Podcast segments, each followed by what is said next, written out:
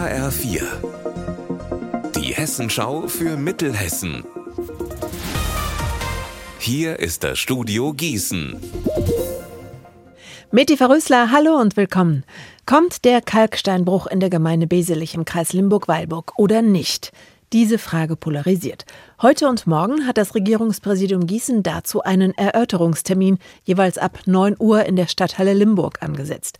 Benjamin Müller war für uns dort. Worum geht's denn bei diesem Termin jetzt ganz konkret? Hier wird es unter anderem um die 214 Einwendungen gegen die Genehmigung gehen, die beim RP eingegangen sind.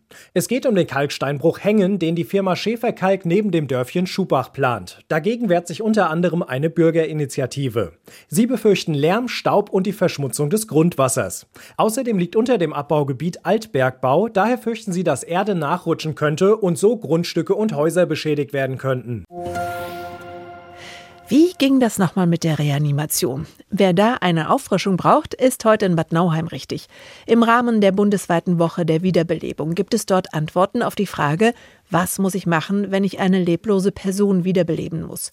Ärzte und Sanitäter sind in Bad Nauheim noch bis 17 Uhr auf dem Wochenmarkt zu finden, um Fragen auf diese Antworten zu geben.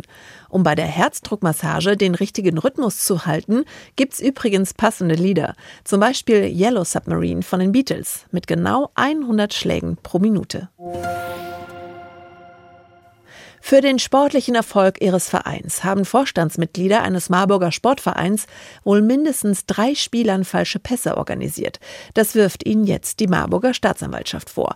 Zwei Männer und eine Frau sollen Spielern aus Nicht-EU-Ländern falsche Pässe besorgt haben, mit denen sie dann plötzlich EU-Bürger waren. Hintergrund? Es gibt wohl eine Regelung, dass in Sportvereinen nur eine bestimmte Anzahl von Spielern, die von außerhalb der EU kommen, sein dürfen. Diese Regel wollten die drei anscheinend umgehen und jetzt müssen müssen sie sich wegen Urkundenfälschung vor Gericht verantworten. Unser Wetter in Mittelhessen. Eher wolkig als sonnig, dafür aber trocken. So ist in etwa heute das Wetter bei uns. Bei 19 Grad in Breitscheid und 21 in Nidda.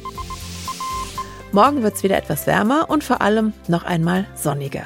Ihr Wetter und alles, was bei Ihnen passiert, zuverlässig in der Hessenschau für Ihre Region und auf hessenschau.de.